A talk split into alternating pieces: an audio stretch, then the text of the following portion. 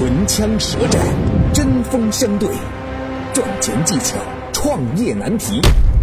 崔磊 vs 天使投资人奥斯卡，谁能获胜？马上进入今天的创业找崔磊。崔磊，乐客独角兽创始人、天使投资人，创办了《创业找崔磊》节目。奥斯卡创丰资本天使投资人，喜马拉雅签约创业导师。我是一家创业公司的老板，员工非常热情，我本人也非常开明。安迪啊，周末不用来加班啦。谢谢老板。但是我万万没想到的是，说好一生一起走，谁先辞职谁是狗。这些年轻的员工为什么都纷纷抛弃我？老板，年会我为什么没抽到苹果叉？我要辞职。啊，老板，公司没有漂亮的小姐姐，我要辞职。嗯老板，公司周围没有好吃的外卖，我要辞职。，what？现在的九零后到底怎么了？我到底做错了什么啊？本期辩题：九零后离职率高，是老板的问题还是员工的问题？下面进入崔磊与奥斯卡的唇枪舌战。奥斯卡出招。大家好，我是天使投资人奥斯卡。那今天我是正方，我觉得更大程度上的是怪员工。为什么？理由很简单，我们从三个点来陈述。第一，现在你找工作已经没有人说把刀架在你脖子上，让你逼着你一定要去做，对吧？那好，从这个点来出发，你先要搞清楚的是自身定位。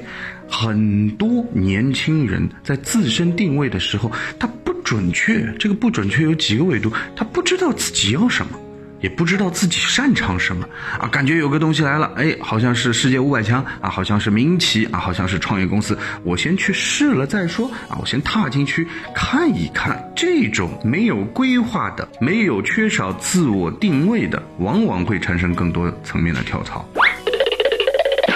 那我们再说第二点，现在社会啊，信息化已经发展的太快了。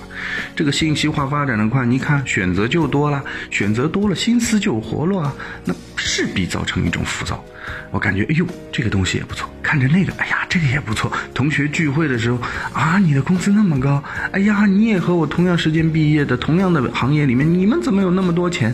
哎，这个心态就发生变化，因为比较嘛。第三，时代，我们现在的时代呢，已经不像以前啊，感觉呃忍辱负重。这个可现在呢，大家想的更多的是，哎，我爽不爽？我工作的开不开心？都说要找一个什么事儿少、钱多、离家近。那如果真的这个东西标榜出来，我觉得矫情了。这三点，不管是自身定位也好，信息化也好，还是时代的个人诉求更加被注重也好，这都是贯通在一条主线上的逻辑。我们来看看历史：七零后第一份工作的平均时长是四年多，八零后呢是三年半左右，九零后的第一份工作已经缩短到了平均十九个月，而九五后呢七个月就会选择离职。What？我们知道，哎呀，条件好了，选择多了，让你在一个比较苦，哎呀，挫折比较多的地方，你肯定会换工作，对吧？跳来跳去，挑花了眼，最后发现什么都没学到。那我个人觉得，有些苦啊，什么是一定要吃的，有些坑是一定要踩的。那在下一波发生的时候，通过了总结和归纳，哎，你会先苦后甜，苦也可以把它变成一种幸福的收获，这是你的财富。就业和创业一样的啊，怎么把苦变成甜啊？怎么把它变成你的幸福财富？一定是在最初你的规划定位要想清楚啊，我到底喜欢什么？我到底要什么？你的财富、你的成功、你所有的点点滴滴的经历，必然会成为你的阅历。要的是更多的思考，要的是沉下来去深挖每一个选择背后的逻辑。崔磊接招。对于这个问题啊，我们有着非常清晰的态度。怪谁？当然是怪老板了。你想，在一个企业当中，如果啊获得了成就，最终上市了，成功了，站在舞台当中，获取鲜花、掌声的那个人是谁？是老板嘛？那同理，如果企业出现了问题啊，最终倒闭了，你说怪谁？怪别人有用吗？当然怪老板了。所以，老板就是对这个企业所有的结果负责任的唯一的人。Oh no！当然，各个部门也有责任，最终怪谁？我们今天来思考这个问题的时候，首先就要想到的，我到底是一个老板心态来思考这个问题，还是员工心态来思考这个问题？所以这第一点哦很重要。如果你是老板心态，你就应该自我反省。第二点，对于老板这个角色，我们该怎么去分析？老板这个角色啊，对外要去说服的是谁？客户嘛。你把你的产品给客户，然后换取他的是什么？换取他的口袋里的钱嘛。那对内呢？说服谁？说服员工嘛。你用你的梦想，你用自己对于这个公司未来的种种种种描述和规划，换取什么？换取员工的那个心和时间嘛。所以，你如果最终没能把员工留下来，甭管他是七零、八零还是九零，甚至是零零后，那说明。你这个梦想描绘的不够远大嘛？很有可能啊，我们现在九零后的员工跟八零后的老板、七零后的老板在价值观上，在各种这个文化上会有冲突。但是他今天到这来是干嘛的？他今天到这来是上班的。在这个上班的场景当中，他没有获得足够的那种兴奋点，所以其他的这种冲突就被放大了。那你就说怪谁？当然怪老板了。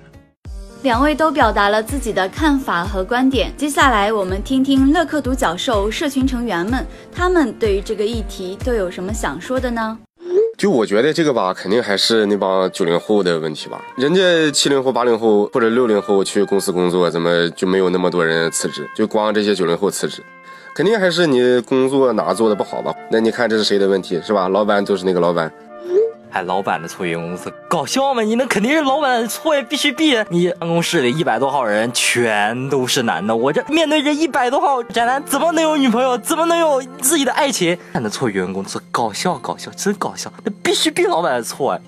员工自己的问题会比较多，因为一份工作和老板的对接其实并不是最多的。九零后工作更重视的是工作同伴、工作的性质，甚至来说这份工作带给自己的感受，都会影响到他留在一个公司的时长。所以你把这个锅丢给老板的话，太不地道了。是这样子的，我觉得就是说分情况，因为有些是老板确实特别过分。那现在九零后的人都是比较有。个性的有自己想法的，他不单单是为了钱，没有很多人是为了养家糊口而来做这份工作的。如果说物质和精神都没有满足我的话，那我肯定会选择离职。那但是有一些情况的话，就是员工过于过分，老板要的东西你永远做不到，永远都有自己的借口。那这样子的话，那肯定也会造成一个其他人员跟你配合也困难，那领导问你要东西也难。就是所以说，我觉得这个事情是。我属于比较一个中立的状态，我觉得应该是分情况而定。本期辩题总结：九零后和八零后、七零后的成长环境有很大的不同，老板要改变对九零后的看法以及和他们的相处模式。遇到员工离职频繁的问题，要多思考思考，是不是钱没给够，心里受委屈，制度不完善等等，文化是不是有问题？尤其啊是创业公司，还需要不断的完善。第二，九零后呢也要多多反思自己，增加责任心。青春并不是你任性挥霍的资本，要做好长远的职业规划，脚踏实地的干事，千万不要一言不合就辞职。赶紧下拉手机屏幕，添加节目简介里的微信号。崔磊舌战天使投资人奥斯卡，两位大咖亲自接见你，创业找崔磊，现在继续。我叫张小莫。我从小喝奶茶长大，在电影院边上开了一家奶茶店，单杯利润高，人流量也大，该做的促销我也做。瞧一瞧，看一看，走一走，站一站，小莫奶茶喝了解乏。对于一个奶茶店来说，有几个三年，我居然赔了三十万，我很伤心，我是不是该关门呢？本期辩题：电影院旁连续三年赔钱的奶茶店，要不要关门呢？下面进入崔磊与奥斯卡的唇枪舌战。崔磊出招。你说三年都已经亏了三十万了，市场都已经告诉你了，甭管这是市场的原因，还是因为你自己经营的原因，那现在就赶快止损呐。那你现在还有什么好考虑的？当然是关门了。这个还需要我们来讨论吗？我觉得今天我们需要讨论的一件事儿，是作为。你刚才提到的这个奶茶的业态，开到一个特别的场合，比如说电影院，到底合不合适？那我的答案依然是不合适。为什么不合适啊？我有亲身经验。我们过去和几个挺知名的主持人，大家现在也都耳熟能详，这个活跃在各个电视屏幕当中，我就不说他们是谁了啊。比如说什么《中国好声音》呐，这个《奔跑啊兄弟》啊等等。我们开了一个非常失败的奶茶店，就在杭州的一家电影院旁边。为什么说这个奶茶店特别失败呢？我们当时忘了一件事儿，就是对于电影院来讲啊，饮料、爆米花是十分重要的收入。那我们开在它旁边，就是它的直接竞争对手啊。那它的直接竞争对手会有什么后果呢？第一，它把我们的那个安全门给关了，也就是说，顾客没法走到我们店里边来。啊，当时很着急啊，各种投诉，没办法，因为你动了别人的大蛋糕嘛。你好，你说这个你们当时选的那个位置不好，我这个中间没有那个隔离门，对吧？我就开在他旁边。他还有招啊，他什么招？他可以用类似于像电影当中的一些优惠。对吧？然后或者说电影当中的一些周边来去配合自己的饮料出售，你有这样的优势吗？你和他比，总是缺少了那么一点点的优势嘛。他还可以去做什么电影套餐啊，等等等等。所以，在一个同样需要这个资源来变现的电影院旁边，你要去做一个和它竞争的这样的产业，那你又没有核心优势，这就是一个很大的问题啊。所以我们一直在讲说，今天。当你发现了一个金矿，你是选择去挖金，还是选择去卖铲子，或者说送水？这是我们今天在探讨这个问题的时候需要去深度思考的一个点。那另外呢，我再讲讲奶茶这个行业吧。说实话，奶茶这个行业现在看来不算是一个特别好的行业，尽管我们在各种这个媒体当中、抖音当中啊，在微博当中啊看到很多人气奶茶，但实际上啊，奶茶是要交加盟连锁费用的。一般来说。你辛辛苦苦赚了大概十个月或者一年的钱，奶茶店的生命周期就差不多到了，而这个时候你赚到的钱也就刚刚把那个所谓的连锁加盟费用给补上了而已，这不算是一个好生意，所以你自己想清楚，然后我们再来深度思考，到底现在什么样的业态适合成本比较低的创业方向？奥斯卡接招。我是天使投资人奥斯卡，我的观点是要坚持，不管原因在哪里。很多人问我创业的核心竞争力在什么？我要投什么？我当然投的是人啊，我投的是执行力啊，对吧？我投的是你到底能不能把一件事情做出来。那核心竞争力又在什么地方呢？啊，是我这个电影院的奶茶铺啊，这个单杯利润很高，人流量很大吗？是因为我市口好吗？不是。任何企业不在乎它的一个技术，不在乎它的某一款产品有多爆，而是看的是什么？真正的核心竞争力永远是团队在创业的过程当中遇到问题解决问题的能力。所以遇到问题了，不要急着去关店，不要急着去放弃。失败不可怕，最可怕的是对自己失去信心。在这一个坎上，你跨不过去，我们先静下来思考思考，到底什么原因？造成了啊现在的失败和亏损。我店铺的门面不够亮，不够吸引客群，还是我店面里面啊不够干净，还是我的服务员不够漂亮？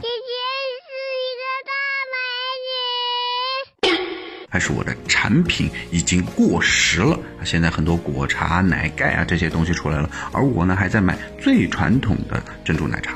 同样，也可能是我的成本控制有问题。啊，我的进货渠道啊，我的客单价定位啊，我的销售啊，明明这个市场差不多都是卖二十五块钱左右一杯的，我偏要卖到五十二块钱。What？可能吗？不存在。单杯利润再高，那也是账面上的高。接着你看，这是电影院的场景，你有没有可能做一些异业合作？你的奶茶没有 IP，哎，我可以捆绑着一些做一些活动啊，做一些赠送啊，买票送奶茶，或者买多少奶茶从我的会员我送你票啊，热门的电影票啊。接着还有一些组合拳的打法，奶茶和爆米花儿啊，包括我刚才说的电影票，包括一些小的玩具、玩偶周边衍生，这都是可以弄的。像星巴克，星巴克只卖咖啡吗？他也卖咖啡杯，对吧？他也卖咖啡，他也卖。呃，蛋糕啊，也卖一些素素的色拉等等等等。哦，我们说任何行业、任何卖产品，万变不离其中的是营销，也就是你的销售。那我们说卖产品呢，这是最初级的。那我到底在卖什么？卖品牌、卖情怀，还是卖你的格调、卖你的信仰、卖你的文化？要让别人觉得，哎，我在这个场景里面，我喝了你这个奶茶，我很幸福。哎，我喝你这个奶茶，我感觉到健康。哎，我喝你这个奶茶，我感觉到了一种温暖。这些都是一些赋能的条件。所以，永远不要在创业的道路上面，我们可以微调，但是不要急于放弃，急于关店。人的能力是可以培养的。团队是可以优化迭代的，产品也是可以优化迭代的，但是你只要放弃了，什么都没有了。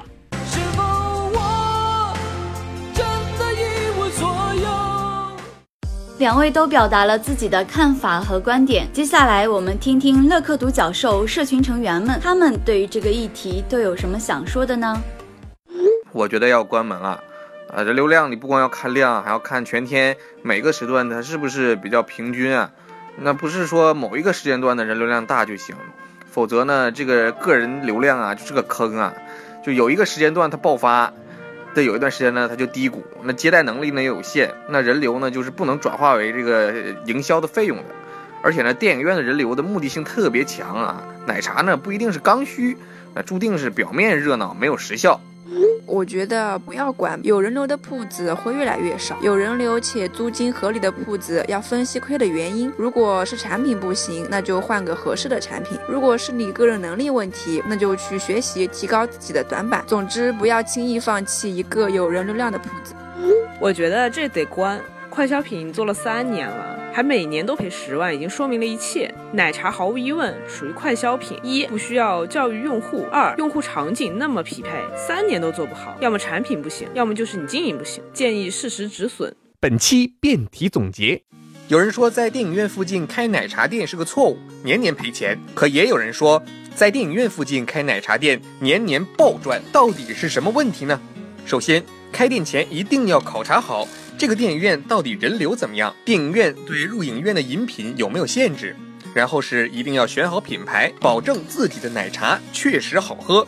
再有就是一定要做好产品的搭配，变着花样促销营销，吸引消费者。记住，不是奶茶店不好开，而是你给的诱惑够不够大。赶紧下拉手机屏幕，添加节目简介里的微信号，一起参加辩题讨论。让你的声音和观点出现在节目里。我叫马立超，今年二十五岁，国企工作，月薪过万。支付宝到账十万元。最近一直有一个声音在我的脑海里出现：再不疯狂，我们就老了。我不想做一只温水里的青蛙，我要跳向属于自己的池塘。可是我又担心一下子进了别人的厨房，现在真的是特别的迷茫。本期辩题。二十五岁体制内的年轻人该创业还是该老老实实的工作？下面进入崔磊与奥斯卡的唇枪舌战。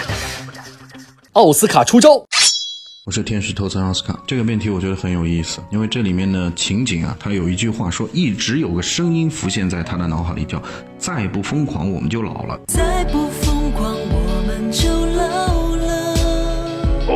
我们来看看整个案例啊。二十五岁，国企年薪过万，从条件上来说，如果放在二三线城市，也是一个不错的收入待遇。不过，国企的一些工作啊，它可能相对来说制式化啊，它每天朝九晚五，甚至是说我可以看清楚未来五年、十年我到底在哪个维度。如果说你是安于现状的，你听好，那以后我也往这儿走啊，因为创业有时间成本的。是，我是年轻啊，我可以试错，我可以掉头，但是。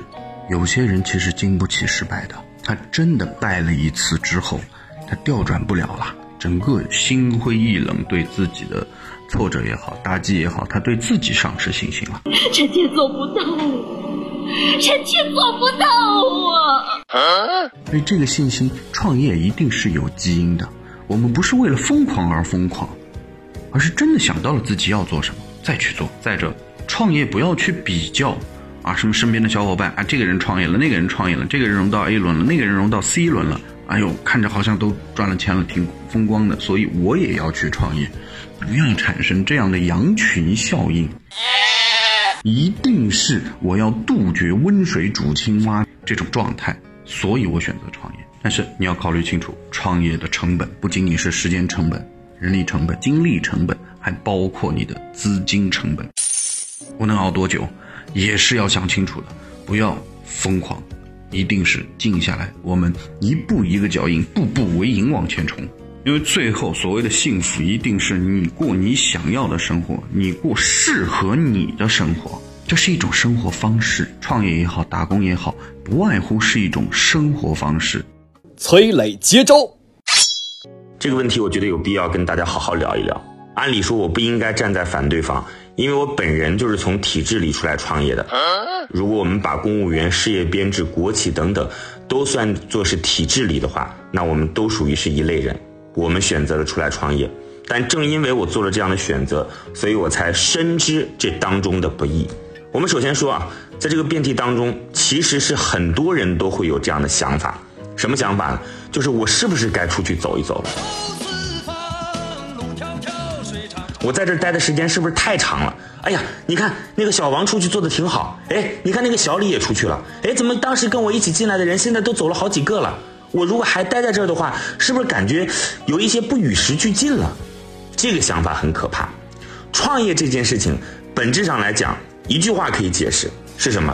就是有利润的满足用户的需求。如果你现在连用户的需求在哪儿都不知道，你连利润该怎么产生都不知道，你就想着说我是不是该到了去创业那个点儿，你基本上是要失败的。这个可跟我们这个就是整个人生的成长不一样啊！你说我这个到了走路的年纪了啊，然后到了谈恋爱的年纪了，到了结婚生子的年纪了，不是？就创业从任何时候你都可以开始干，任何时候干也都不晚。那。我刚才提到的可是一个很重要的前提，就当你已经想清楚了方向，你把这个行业都已经摸透了，这过去属于你自己的领域，这就是你该抓住的机会。时代发展到了这个点，你可以去创业，千万不能是我是不是该去创业了？当你这么想的时候，那是很危险的。年轻人，你这个思想很危险呀！这是第一啊，第二件事情啊也很重要，就是。过去在体制内，不管是国企也好，还是公务员也好，其实它都有一些核心的优势和资源。这种核心的优势和资源，往往是我们感觉不到的。是什么？就是试错成本低吧。你看，在整个国企的体制当中，做错了没关系，体制买单；做对了，当然最终的最大受益者也不是你，但是你个人觉得很光荣嘛。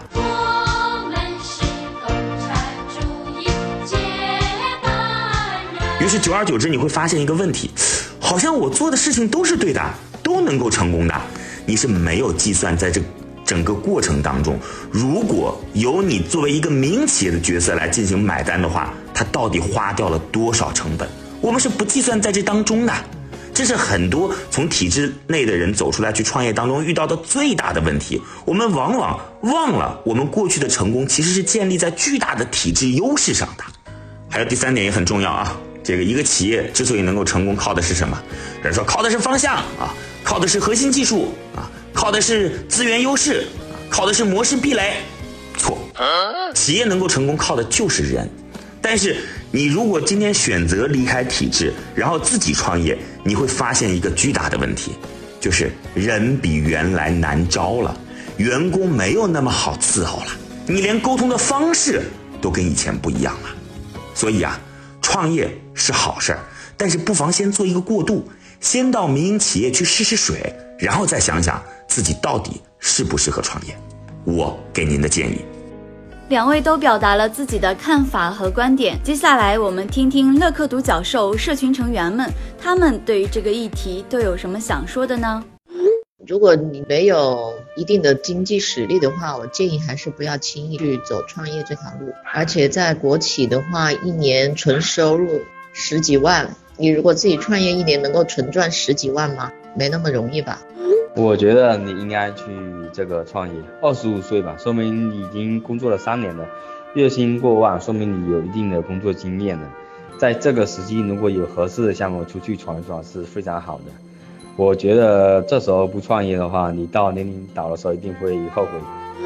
我持正方观点，既然这个出题人提出了这个问题，那么他就有创业的想法，初心嘛是很重要的。最冲动的时候，你都想创业，你都不出来，那你后面怎么可能出来？如果说你既然有了这种想法，你原来这个工作也不可能好好做的，与其在这里这也做不好，还天天想其他事情，还不如干脆出来，年轻人闯一闯，实在不行了还有回头的机会，年龄大了想回头都没有机会了。本期辩题总结：国企员工要不要创业？其实无论是做一份安稳的工作，还是冒着风险去创业，本身都没有错。最终还是要看自己想过什么样的生活。但是想要创业成功，不仅需要具备各方面的能力，还要有资源、人脉、资金等各方面的支持。俗话说，不打无准备之仗。在离职之前，一定要先想清楚创业的方向，并多积累相关资源，即使创业失败，也能承担。赶紧下拉手机屏幕，添加节目简介里的微信号。创业遇到难题，想赚更多的钱，做生意找项目，通通找崔磊。两万社群小伙伴等你一起创业赚大钱。